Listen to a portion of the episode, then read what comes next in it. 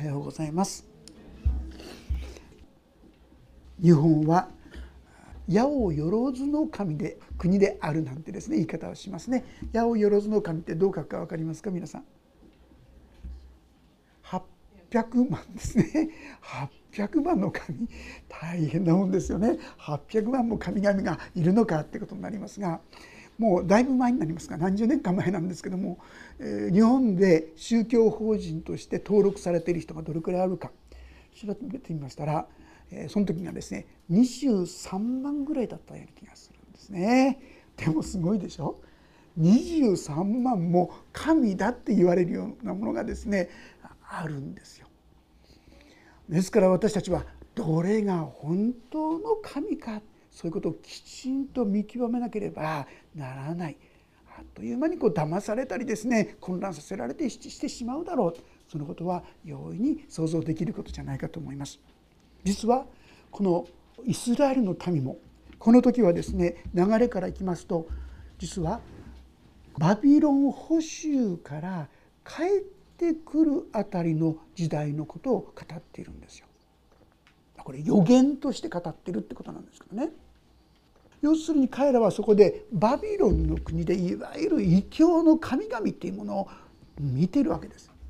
彼らはよくですね壮大ないろんなものを見るとうわこういう神様を崇めてるからだからこの国は強いんだとかねだからその真似をしようじゃないかだとかそんな愚かなことをですねしている。いろんな国はですねそれぞれのこの神々をこの神々をそんな間違った信頼を置こうなんてしてるところもあるほどだったんですね。でその彼らに何が本当に頼るべき神なのかそのことをはっきりと知るように、まあ、そんなメッセージがこの41章のメッセージということができると思います。一番最初に「島々よ私の前で」これ一節からですけども「静まれ諸国の民よ新しく力を得よ近寄れそして語れ我々は共に裁きに近づこう。誰が一人のものを東から起こし」まあうんぬんとありますが実は島々というのは国々のことであります。そして特にですねこの6節以降には彼らは助け合いその兄弟に強くあれという芋の死は金細工人を励まし金槌して打つ者は金床を叩く音と励ましてハンダ付けにしてそれで良いと言い釘でつけて動かないようにする、まあ、何のこと言ってんのか要するに偶像をですね大切にしている姿があるわけです。さあそういうものこれが神かという問いかけなんですね。でそれに対して8節以降は神様が恐れるな私はあなたと共にまことに私たちの神様は私たちを強め慰め励まし立たせてくださるお方。前回はですね虫けらのヤコブ本当に虫けらのようなちっぽけな弱い愚かな私たちの神となってくださるお方なんだ。あこれこそ私たちが頼るべき神様なんだな。そんなことをですね見させていただいたわけですが今日のこの21節からは再びこの、まあ、偶像といいましょうかもろもろの国々の神々どっちが本当の神なのかちゃんと悟れよ理解せよとこう言っているんですね。ちょっと読ませていただきます。21節から「あなた方の訴えを出せ主は言われる。あなた方の証拠を持ってこい。ヤコブの王は言われる。持ってきて後に起ころうとすることを告げよ前のことは何であったのかを告げよそうすれば我々もそれを心に留め後のことを知ることができるだろう。または来たるべきことを我々に聞かせよ後に起ころうとすることを告げよそうすれば我々はあなた方が神々であることを知るであろう。良いことでも悪いことでもしてみよそうすれば我々は共に見て驚くだろう。見よあなた方は無に等しい。あなた方の行いは虚しい。あなた方を選ぶ者は忌まわしい。要するにあなた方が神だ神だと言ってるものにこれから起こることを言わせてごらんって言うんですよ。ね23万人でも宗教法人があるようですがこれから起こることどうして？だって本当に神ならばそれぐらい分かって当然でしょってことですよ。神様が全てのもの全を治めてるんだったらこれから何が起こるのかどんなことがあるのかあるいは過去のあの出来事はどういう意味だったのかそういった事柄を神様は全部知っててるはずでしょだからそれを述べてみよって言うんですよ。まあこれはできないことを分かってますよね。なんかご利益と言いますか一時的になんか「あ分かった」とかこれがこうね当たったとかね占い師のようなそんな感じで神々をですね求めるそういうことじゃない。神はこの歴史全てに意味を持ちどのような意味で今この時代があるのかそれを全て知っておられる。まあ、今日のテーマをですね「死こそ神」っていうテーマにさせていただきました。要するに私たちはこの主こそ神なんだってことを本当の意味で知っていく。まあ、ともするとですねどうでしょうか？聖書の言葉っていうものを私たちの心のね慰めっていうんでしょうか？励ましそういうふうにしかって言ったらあれでしょうか読んでしまっている場合もあるんじゃないかと思うんですね。あるいはですねなんかこう積極思考っていうんでしょうかね。そういうためにこの聖書の御言葉を使ってガンガンと前に進んでいこう。そんなふうに使うこともあるかと思うんです。でもねそれ間違いとは言いません。そのことも一つの役割ではあるかもしれません。でも聖書が本当に語るのは何かそれは主こそ神だってことです。本当に神様この聖書の神だけが本当の神だったんだ。あれもいいこれもいい、ね、いい教えってたくさんありますよね。心が慰められることも結構あるかもしれません。でもそれは一時的なもの本当に知るべきなのはどなたが神なのか。皆さん神様は何で私たちにこの聖書をくださったんですか？それは人間が幸せになるためですよ。人間に生きる意味と目的があることがはっきり分かってそして自分の力で本当に負けてしまう罪にまみれてしまって良いことができなくなっている私がたちがどうやったら本当に生きがいのある喜びのあるまた本当にエネルギッシュに生きるそういう力が出てくるか全部この聖書の中に書いてある。いろんな出来事にも意味があるんだよ。ですから聖書の中で出来事を教訓としてそのことを考えなさいってこう聖書言ってますよね。意味があるんですよ。無意味に行き当たりばったりになんかしてるんじゃないんです。神様は全てのことの中に意味がある。でもそのこと言えますかっていうことなんですよ。できないですよね。本当の神天地万物をお作りになって本当に私たちの幸せを考えてくださってる方なければそんな意味や目的などわからないですよ。何も言えませんよ。しかし聖書の神は違います。25節から読みますが「私が来たから人を起こすと彼は来て日の昇るところから私の名を呼ぶ。彼は長官たちを漆喰のように踏む。陶器師が粘土を踏みつけるように。誰が初めから告げて我々が知るようにしたか。誰があらかじめ我々に告げてそれは正しいというようにしたか。告げた人は者は一人もなく聞かせた者も一人もなくあなた方の言うことを聞いた者も一人もなかった。私が最初にシオに見よそれらはここにあると言い私がエルサレムに良い知らせを伝えるものを与えると言った。要するにそういうことを教えてくれるものどこにもなかったでしょ。私がそれを語ったんだよとこう言うんです。特にですねこの25節にあるのは私が北から人を起こす。これ誰のことだか分かりますか、まあ、もちろん分かりにくいと思いますが。これクロス王ですよクロス王。キュリオスって今の訳ではなってます。キュリオス王ってね。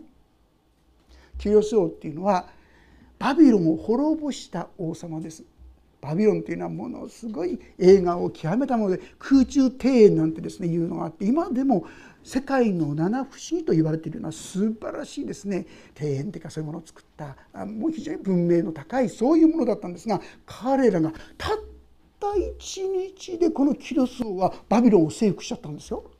それを無血です血が流されないでバビロンの地は征服されたんですが皆さんこのことを予言しているんですがこれが書かれたのは大体紀元前700年ですよ。紀元前700年。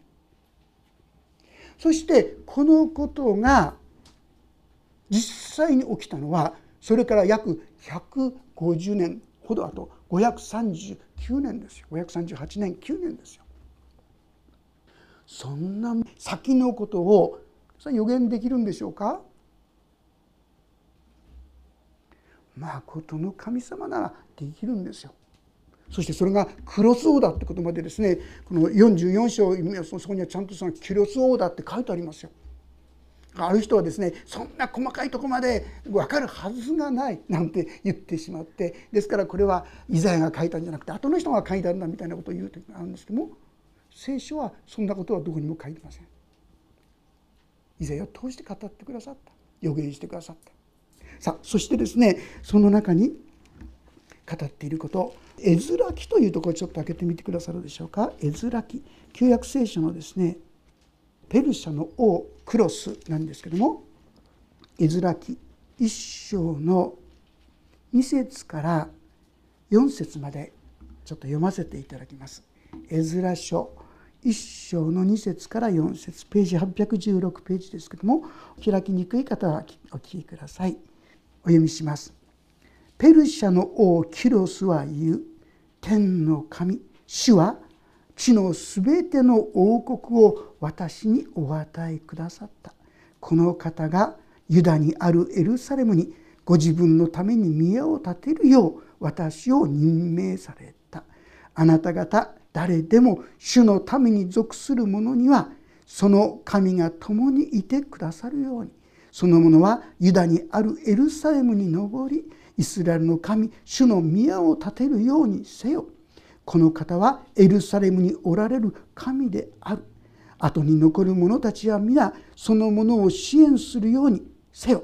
その者がどこに起立していてもその場所からその土地の人々がエルサレムにある神の宮のために進んで捧げるものに加え銀金財貨家畜をもってそのものを支援せよ。このような言葉が語られキロスはこうしたんですよ。イスラエルの王じゃないんですよ。イスラエルを支配する国ペルシャの王ですよ。でもその国にこのようなことをさせた。それも予言してから約150年の後ですよ。こんなことがあるんだろうか。誠の神様はいくらでもそういうことができますよ。例えば皆さん皆さん私が目に見える形で予言の成就見るものもありますよね。例えばイスラエルという国はどうでしょうか？約1900年間自分の国を失ってたんですよ。自分の国がないのに1900年もユダヤ人として生きてきたってことだけでも不思議じゃないでしょうかところが聖書ではもう一度その元あったとこに国を再興してくださるという予言が何か所も何か所も書いてありましたけども今私たちはそれ現実に見てますよね。1948年あの地に立ったんですよ。聖書の予言はことごとくその通りになってるんですよ。そしてこれは聖書の神様が単なる空想の神様や私の心の慰めになるそういう神様でない本当に生きて働いておられるお方であり神が語られたことはその通りになるんだってことを私たちがわきまえ知るため今日のタイトルのように「主こそ神だ」ってことを本当の意味で私たちが知るためなんですね。いくら神様だって言ったってまあまあそうは言うけどとかね いい加減に私たちは読んでしまいますがいや神様は本当の神様なんだ私の神様は本当の神様なんだこういう確信を持っているかってことですよね。皆さんいろんな先ほど言いました宗教とありますけども予言したものはたくさんありますよね。でも正直言いましてことごとくと言ってよいほど外れてると思いませんか？私がすぐに思い出す予言っていうとねノストラダムスの大予言ってもうすごく流行ってましたよ。何百万ってですねあの本が売れてね私もちょっと読んでみました。そして読みながらですねいやこの言葉もですねこの今のことこれを言ってんだとかいろいろ書いてあったの見たりまあ、もしかしたらちょっとぐらいなんか変化があるかななんてそれもですねちょっと思ったんですけども1999年の7の月何かありました？ものの見事に何にもなかったですよね。つい最近ではですね2012年にマヤの予言ってあるんですよねあのインカのマヤ文明のですね。から1212年。何かありました？テレビでですねいろんなこう預言者って占い師そういう人が出てきます。私も覚えやすいものをいくつか覚えてましたよ。ある人が言ったのはですね今度この人がこう力士なんですがその人がですね確か千代大会だったと思うんですけどもこの人が優勝するって言ったんです。そんなことなくて引退してきました。あるいはですね覚えやすかったのが長嶋監督が今季ペナントレース中に辞任するっていうこれ覚えやすいやで覚えておいたんですよ。そういう記憶ある人いますか？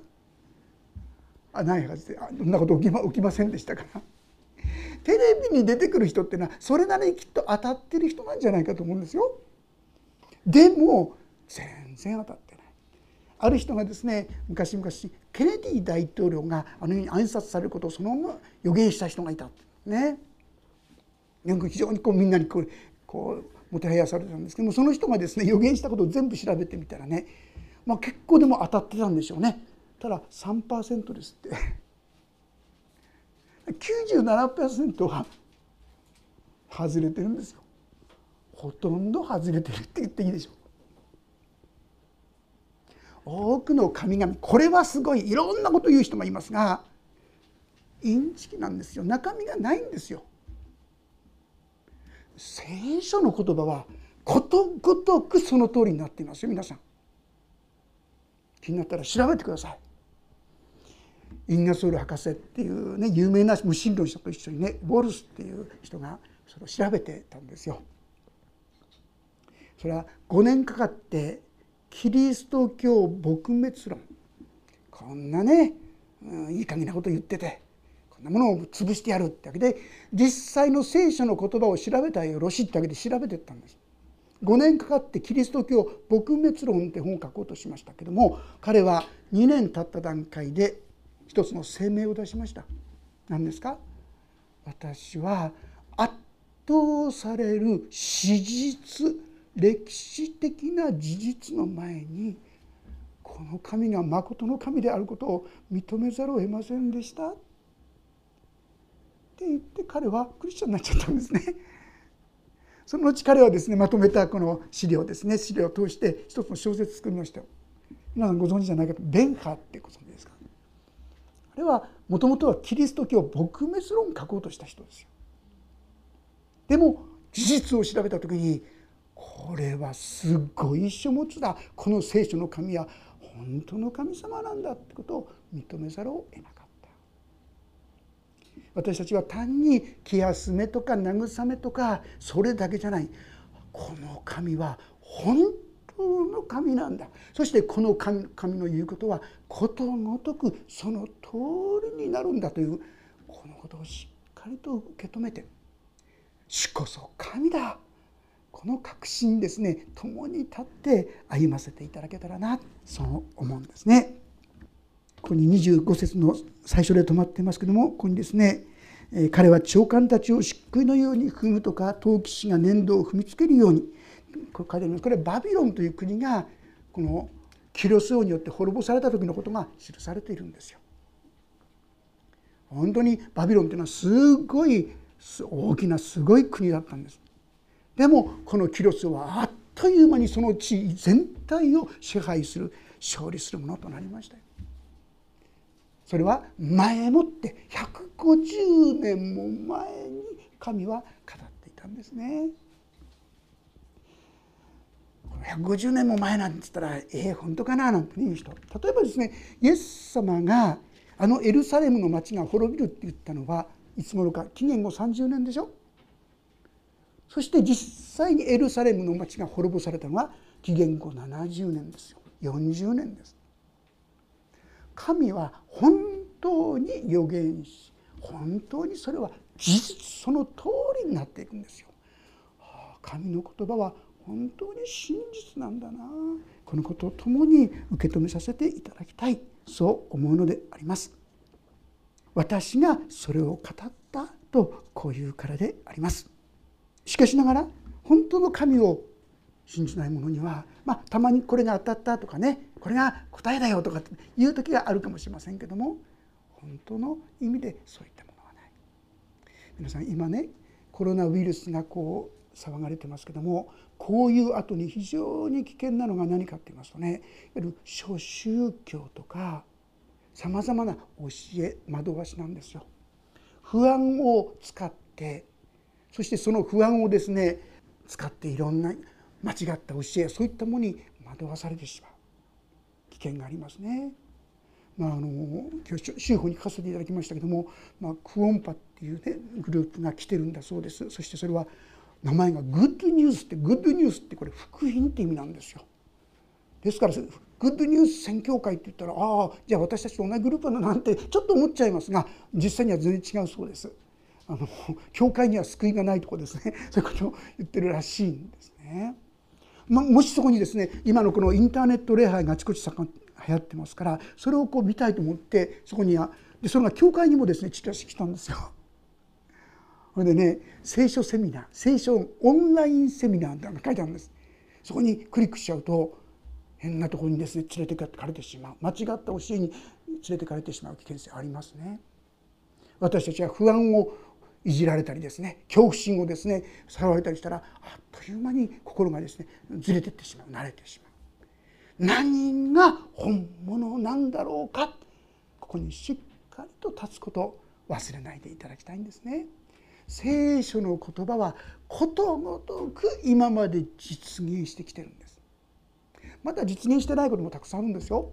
一番分かりやすいのはこれからイエス様が再び来られるって書いてあります。まだ来てないでしょ。あるいは千年王国という時代がやってきます。本当に素晴らしい時代です。その時私たちは栄光の体に変えられるってことも約束してくださってます。素晴らしいことがたくさんありますがまだ私たち見てないです。体験してません。でも必ずこのことは起こります。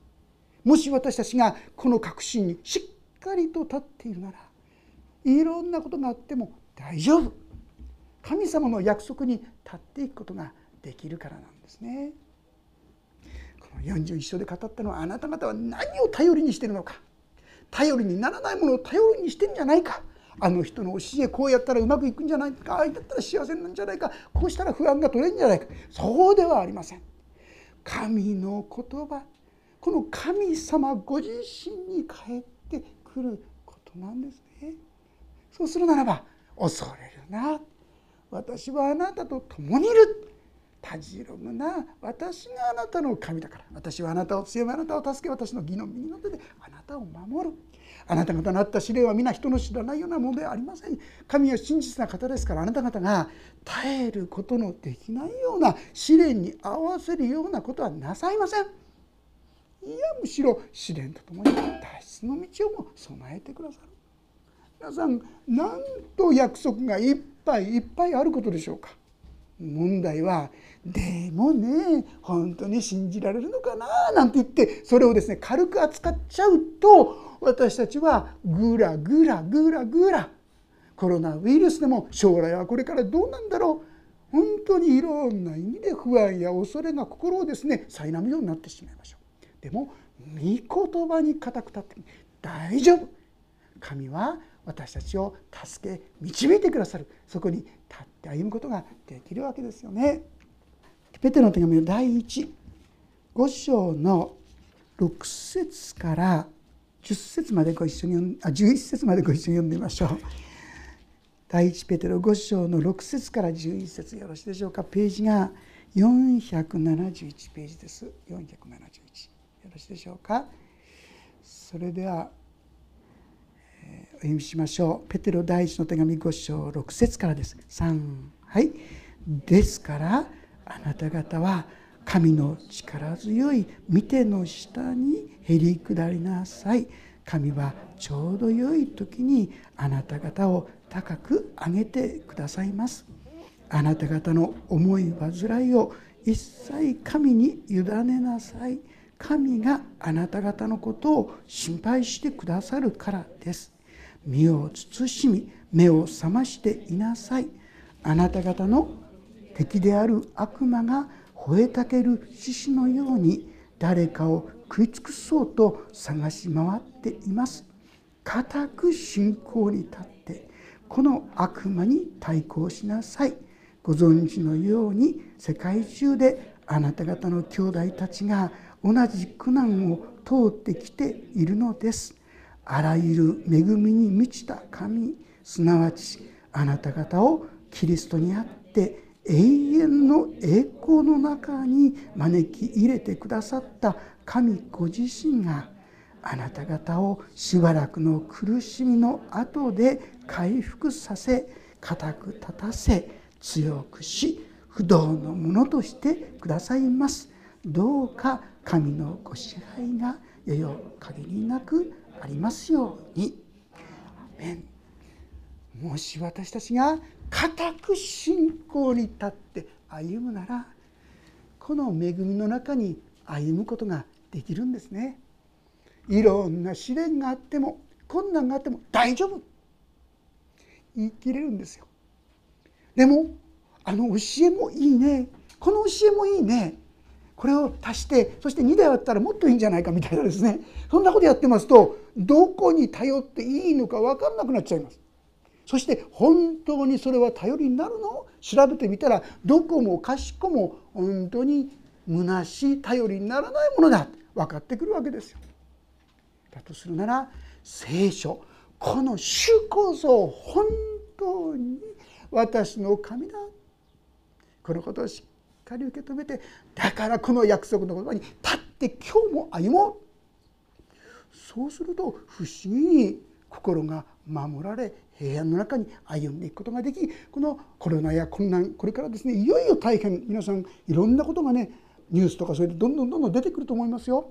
そういったものにばっかり目を留めてるとねもう心がズタズタあっちもこっちもぐらぐら揺れちゃうと思います。御言葉に固く立って神は嘘つかない神様は歴史を通してそのことを証明してきてくださった。このことにしっかり立って神の約束に信頼して共に歩んでいきましょう。神様は不思議にこの困難の中でも大きな部屋の中に私たちをきっと導いてくださると思いますね。さあ一箇所開けるのをちょっとこれだけちょっと開けさせてください。イザヤ書の53章。要するにね神様が私の神様どんな方なのかってことを見るためにちょっと53章も読んでおきたいなと思ったんですね。ここはイエス様のことを予言した言葉でありますが53章少し長いんですがお聞きください。イザヤ書の53章そう開けにくい方は聞いてくだされば大丈夫です。それではお読みします。イザヤ書の53章の1節からお読みします。私たちが聞いたことを誰が信じたのか主の身腕は誰に現れたのか。彼は主の前に彦バエのように生えてた。砂漠の地から出た根のように。彼には見るべき姿も輝きもなく私たちが慕うような見栄えもない。彼は蔑まれ人々からのけ者にされ悲しみの人で病を知っていた。人が顔を背けるほど蔑まれ私たちも彼を尊ばなかった。まことに彼は私たちの病を負い私たちの痛みを担った。それなのに私たちは思った。神に罰せられ打たれ苦しめられたのだと。しかし彼は私たちの背きのために刺され私たちの咎のために砕かれたのだ。彼の懲らしめが私たちに平安をもたらしその打ち傷のゆえに私たちは癒された。私たちは皆羊のようにさまよい。それぞれ自分勝手な道に向かっていった。しかし主は私たち全てのものとがを彼に負わせた。彼は痛めつけられた。苦しんだ。だが口を開かない。ほふり場に引かれていく。羊のように。毛を刈る者の前で黙っている。目羊のように彼は口を開かない。虐げと裁きによって彼は取り去られた。彼の時代のもので誰が思ったことか。彼が私の民の背きのゆえに打たれ生ける者の力断たれたのだと。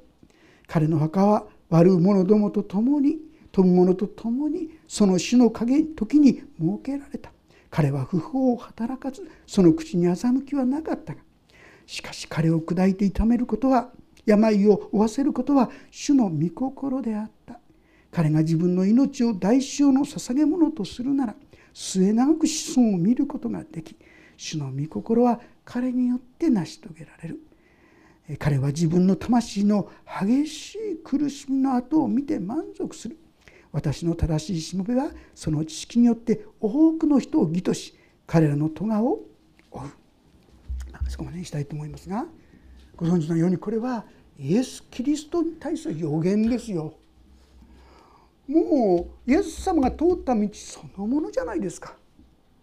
でもこれはご存知ですよね。実際に起きる700年も前に予言された言葉ですよ。でもそれはことごとくその通りになっているんですよ。本当にヨセフという人の墓に設けられたことも記されていますそればかりかなんと全ての人の罪がこの人の上に置かれる。しかし主は私たちの全てのものの咎を彼に負わせた。神の独り子に私たちの罪が全部背負わされる。そういうふうにして私たちを救い出す。誰がこんなこと考えますか皆さん。歴史上にしっかりと記されてこれは事実だよ。そして今私たちはこのことを歴史を通してああ本当だったと見ることができるわけじゃないですか。こういったことの一つ一つ。それは聖書の言葉は真実だ。本当にこの神はまことの神だ。この確信にいかがでしょう立ってきたでしょうか。もし私が固く信仰に立つなら皆さん私たちを惑わして私を不安におののかせる恐怖におののかせるその悪魔の策略に打ち勝っていくことができるんですね。固く御言葉に立ってそこに信頼してそうだ。私の神は生ける神だ。この告白をですね共に捧げていければと思います。お祈りをいたします。天皇父様コロナウイルスが収束に向かいましたけれどもだんだんとこれから経済的にどうなるんだろうか日本はどうなるんだろうかいろんな不安なニュースがあっちからもこっちからもやってきます。神様もし私たちがそういったものにのみ目を留めているならば不安や恐れにいっぱいになってしまうでしょう。主よ今こそ私たちが我らの主はまことの神だと。主こそ神だと。本当にもう一度心を定めることができるように。そしてこの神の言葉に信頼して歩む。そんな私たちとさせてください。目の前にどんな困難があろうとも。でもその御言葉に立つ時に私の心は平安に満たされるのです。慰めに満たされるのです。どうかお一人お一人が今出会っているその困難や戦いや苦しみの中で主よ。なお主を主としよう。主こそ神だ。私の神だ。もう一度その信仰と確信が豊かにされますようにお願いします。そして主の恵みの中に今週もなおなお歩ませてくださるように。また多くの迷える者やまた恐れ不安に驚く者たちに大丈夫だよと言ってあげられるお一人一人とさせてくださるようにお願いします。恩恵になれます。主の祝福豊かにありますように。イエス・キリストの皆によってになります。アーメン。もうしばらくそれぞれに応答の祈りをお捧げください。